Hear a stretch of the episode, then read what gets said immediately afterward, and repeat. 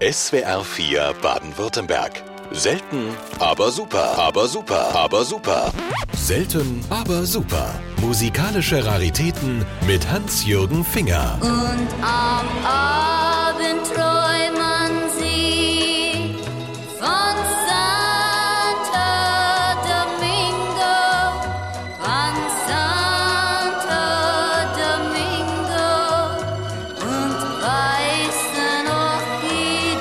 Wanda Jackson mit Santo Domingo aus dem Jahr 1965. Zu diesem Zeitpunkt lief ihre Karriere in Amerika bereits über ein Jahrzehnt. Noch bevor sie ihre Schulzeit abschloss, hatte sie bereits einen Plattenvertrag in der Tasche. Erst sang sie Country. Auf Anraten von Elvis Presley wechselte sie dann zum Rock'n'Roll und war somit die erste Frau in dieser bis dahin musikalischen Männerdomäne.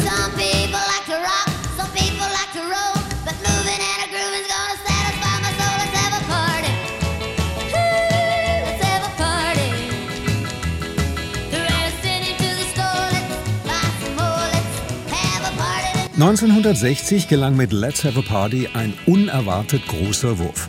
Der Song hatte damals schon zwei Jahre auf den Buckel und war unbeachtet geblieben, bis ein Diskjockey ihn entdeckte und als Erkennungsmusik seiner Sendung einsetzte. Die Ironie des Schicksals wollte es, dass dadurch im zweiten Anlauf der Hit gelang. Hinzu kamen Gastspiele in Las Vegas, die ihre Popularität weiter steigerten. Als der Rock'n'Roll wieder abflaute, kehrte sie zu ihren musikalischen Wurzeln zurück. Right or wrong, I'll be with you.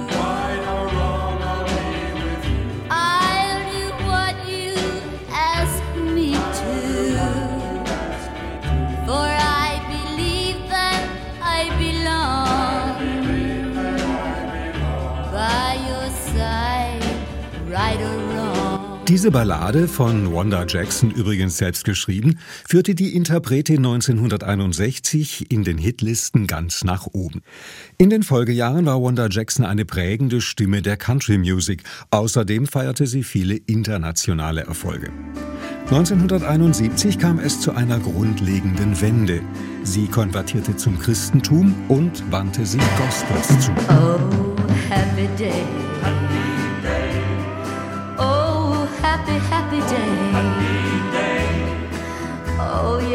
Yes, Jesus washed. He washed my sins away. Oh, happy day. Erst in den 1980er Jahren kehrte Wanda Jackson wieder zum Rock'n'Roll zurück.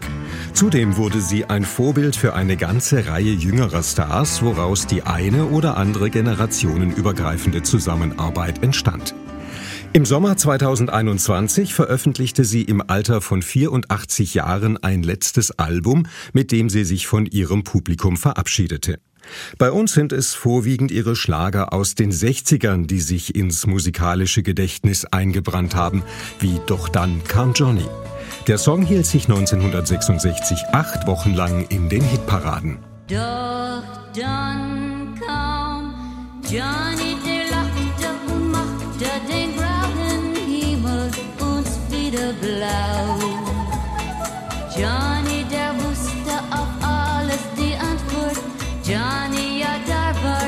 Ausländische Stars mit deutschen Aufnahmen versprachen Umsatz und so wurde Wanda Jackson nach Köln zu Schallplattenaufnahmen eingeladen. In einem Interview erinnerte sie sich, es war das erste Mal, dass ich nach Übersee reiste. Während es üblich war, diese Künstler ihre Hits in deutscher Sprache synchronisieren zu lassen, wich man im Falle von Wanda Jackson von diesem Konzept ab. Für sie wurden eigens neue Titel geschrieben. Los ging's am 9. März 1965 um 18 Uhr mit diesem Lied. Morgen, ja, morgen, da wirst du bei mir sein.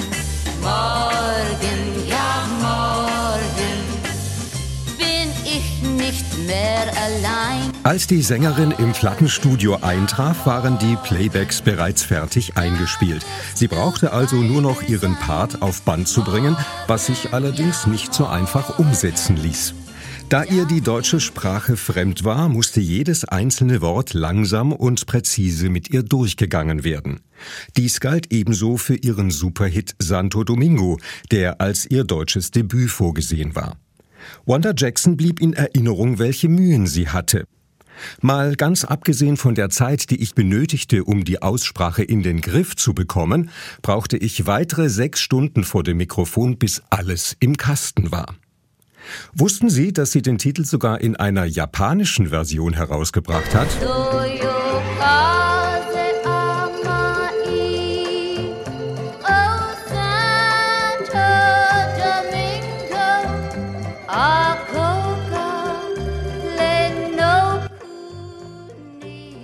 Die japanische Sprache, so die Interpretin, sei ihr leichter gefallen als die deutsche, mit den ihrer Empfindung nach langen, komplizierten Wörtern, von denen sie sich irritiert gefühlt habe.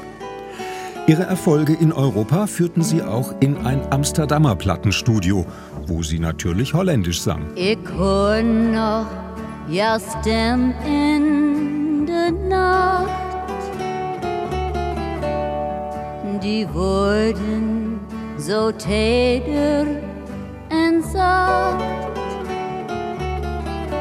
Alles wil ik jou geven, mijn liefde, mijn leven.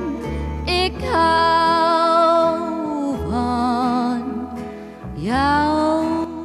eine so kleine Person, sie misst gerade mal 1,60 Meter, so viel Stimme haben kann, das hat man sich gefragt, seit Wanda Jackson in ihrer Heimat Oklahoma mit 13 Jahren das erste Mal vor einer begeisterten Zuhörerschaft stand. Bereits als Schülerin war sie so populär, dass sie eine eigene Radiosendereihe und bald darauf auch eine eigene TV-Show hatte. 1954 nahm sie bei Decca Records ihre erste Schallplatte auf, Lovin' Country Style.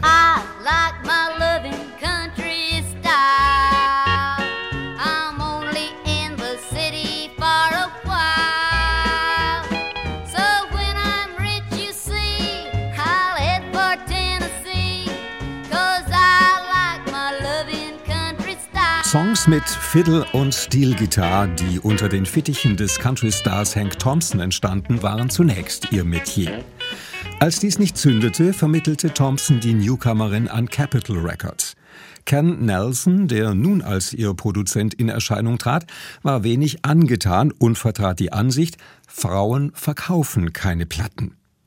Er sollte sich täuschen, denn die mittlerweile Ex-Country-Sängerin mit der aggressiv raspeligen Stimme war die einzige Interpretin, die perfekt alle Rock'n'Roll-Stile, vom frühen Rockabilly à la Elvis bis hin zur Schluckauftechnik eines Buddy Holly beherrschte. You know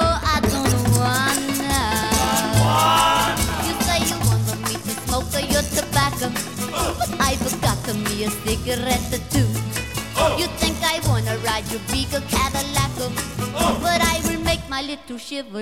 do. Äußerlich wirkte Wanda Jackson wie eine gestandene Lady. Wenn sie jedoch im Studio oder bei Konzerten wirklich loslegte und Rock'n'Roll sang, dann wirkte sie alles andere als ladylike, dafür aber umso erfrischender und echter. Enge Blusen, High Heels und große Ohrringe als Outfit unterstrichen ihren Sexappeal. 1957 nahm sie den Titel Fujiyama Mama auf. Während die Nummer in Amerika weitgehend scheiterte, gelang ihr damit in Japan ein Nummer-1-Hit. I've been to Nagasaki, Hiroshima too. The same I did to them, baby, I can do to you. Cause I'm a Fujiyama mama and I'm just about to blow my top. Fujiyama, yama, Fujiyama. And when I start erupting, ain't nobody gonna make me stop. In den USA schaffte sie den Durchbruch erst 1960 mit dem Song Let's Have a Party. Obwohl sie als Queen of Rockabilly galt, fielen die Chartsnotierungen in diesem Genre mehr oder weniger bescheiden aus. Deutlich erfolgreicher war sie als Country-Musikerin. Darüber war sie irgendwie erleichtert und froh, sonst hätte ich für den Rest meines Lebens bei diesem harten Rock'n'Roll-Gesang bleiben müssen und ich hätte jetzt keine Stimme mehr, so die Künstlerin. I'm in the middle of a heartache,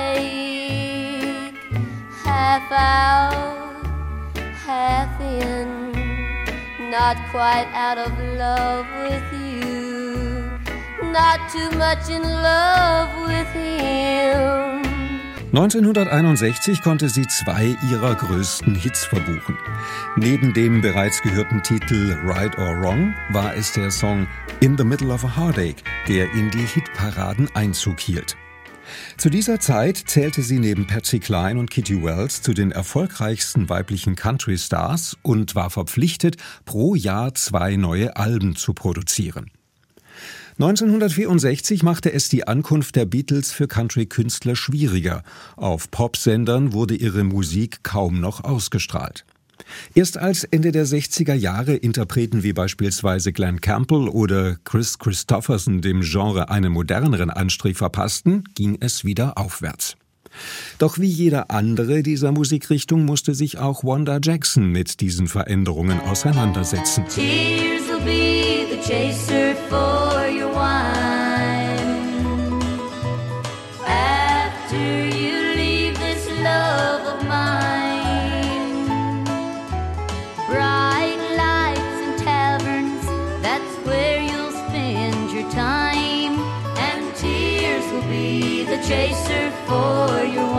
Zwischenzeitlich hatte Wanda Jackson geheiratet.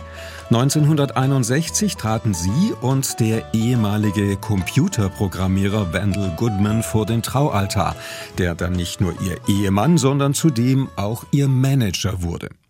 Zwei Kinder komplettierten das Familienglück. Wanda und Wendell führten von Berufswegen ein unstetes Leben. Wir waren die ganze Zeit unterwegs und die Hälfte der Zeit fehlten uns unsere Kinder. Wir gastierten in Nachtclubs und Tanzlokalen, boten Unterhaltung an Orten, auf die ich oft nicht stolz war. Ich war auch eine Problemtrinkerin geworden. 1970 ging sie zusammen mit unter anderem Billy Joe Spears und Buck Owens auf große Europatournee. Im Londoner Palladium eröffnete sie die Show im silbernen Minikleid und brachte das Gemäuer zum Beben.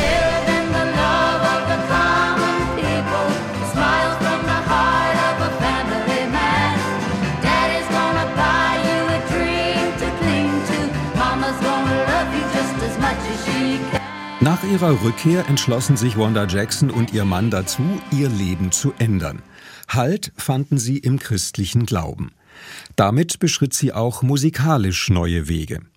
Parallel hierzu blieb sie allerdings der Country Music verbunden. Ich wollte mein Repertoire lediglich ergänzen. Allerdings konnten meine Fans die Platten nirgendwo finden. In Amerika wurde sie nahezu nicht mehr wahrgenommen. Das Comeback gelang dann über den Umweg Europa. 1984 nahm sie in Schweden ein neues Album auf, das dann auch in den Vereinigten Staaten erschien. Country-Stars der Neuzeit nahmen sie zum Vorbild und Musikerinnen wie Pam Tillis oder Rosie Flores holten sie ins Rampenlicht zurück.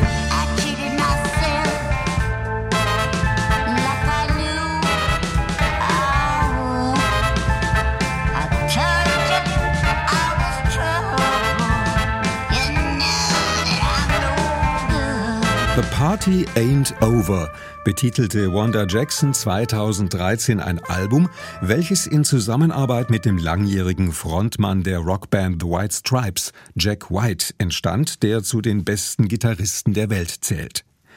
Aus dieser Produktion stammte der eben gehörte Amy Winehouse-Titel You Know I'm No Good. Wandas Ehemann Wendell, der 2017 verstarb, wollte, dass sie ein letztes Album für ihre treuen Fans aufnimmt. Nach etlichen Widrigkeiten, auch bedingt durch die Corona-Pandemie, konnte es 2021 fertiggestellt werden. Produziert wurde es unter anderem von Joan Jett, die Wanda Jackson bei einigen Songs auch stimmlich unterstützte, wie bei der Ballade That's What Love Is, mit der die heutige Ausgabe von Selten aber super zu Ende geht. Goes without saying, it's just understood. It's the way that we live. And every day's a gift. What love is.